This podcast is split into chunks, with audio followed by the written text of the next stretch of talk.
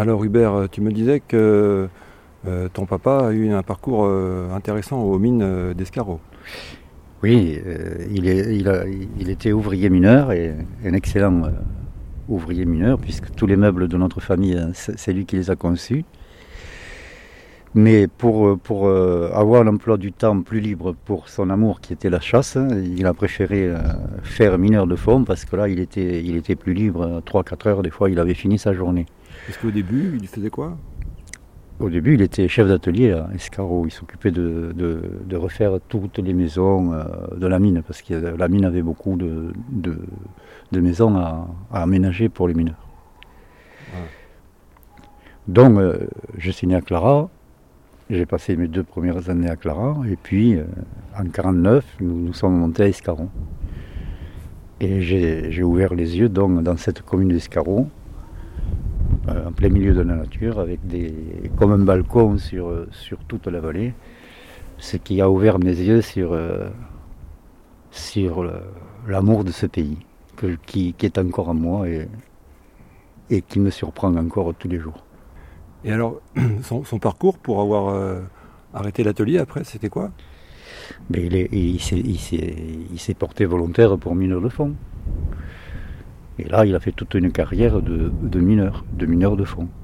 Mais c'était aussi. Euh, il avait un atelier personnel et souvent il faisait des, des, petits travaux pour la commune. Je l'ai vu fabriquer, euh, j'étais toujours derrière lui.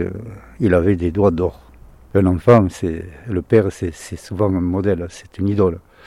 Et à Escaro, il y avait une équipe de rugby et il était le pilier de l'équipe de rugby d'Escaro. J'ai encore, je croise encore des gens actuellement qui me disent quand ton père et, Henri, parents, étaient devant, nous on faisait ce qu'on voulait derrière. Mmh. C'est dommage qu'il a, il, a commencé sa, sa, sa campagne rubistique un peu trop tard, parce que sinon il aurait eu une place dans des équipes de haut niveau. Ah Et de plus, au point de vue chasseur, c'était un chasseur exceptionnel, avec un renom euh, connu dans tout le canton et même au-delà. Et aussi, euh, je l'admirais. Et, c'est, tu disais, c'est la chasse qui l'a incité à partir à la mine. Pourquoi ça? Eh bien, parce que la chasse, lui, à, l'atelier, il finissait à 6 heures. Il devait faire ses 8 heures. Tandis qu'à la mine, souvent, il travaillait de nuit aussi à la mine. Il y avait des postes de nuit. Donc, ça lui laissait des heures de, d'assouvir son, son, son, sa passion qui était la chasse. c'était un homme de la montagne. Mais du coup, la mine, c'était quand même beaucoup plus dur que l'atelier, non? Eh bien, c'était peut-être plus dur, mais lui, les épreuves rudes ne lui faisaient pas peur. C'est une force de la nature. Et euh, du, coup, au niveau du salaire, c'était plus intéressant Oui, parce qu'à l'époque, c'était souvent à la tâche et souvent, il doublait le, salaire. Par rapport à l'atelier, souvent, il doublait son salaire.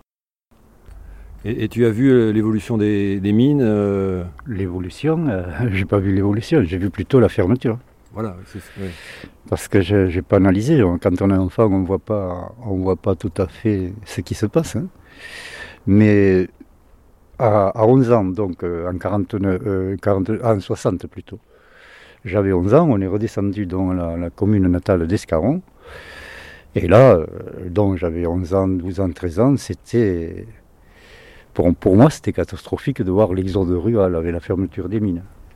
J'ai vu mon canton pratiquement s'endormir. Ah et, les, et, les, années 60, 65, c'était même dans mon adolescence, euh, presque tous mes amis, mes copains euh, postulaient pour aller travailler facteur à Paris ou dans la police, l'administration. Très peu de gens restaient dans le coin. Donc euh, j'ai senti mon pays mourir. J'ai senti l'exode rural. Quoi. Les villages se vidaient. Et ça, c'était, vraiment, je me suis dit, c'est pas possible. Et actuellement, je suis bien content de revoir que beaucoup de gens viennent ici aimer mon pays. Ah c'est une joie pour moi, c'est une victoire. Ah et, l'école où tu étais a, petit à petit fermé? À Escaro, bien sûr, elle a fermé dès, la fermeture des mines. L'école d'Escaro, euh, il n'y avait plus, y avait plus, y avait plus. L'école a fermé aussi. Ils ont conservé, je crois, une partie maternelle à un moment donné, mais ils allaient à l'école à Savoie. Il y avait une navette qui faisait.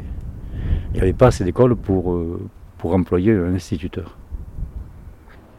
Et donc, euh, co- comment il a terminé euh, Il est, ben, il est allé à Argentière, euh, les mines d'Argentière, Mais du côté de, de l'Ardèche.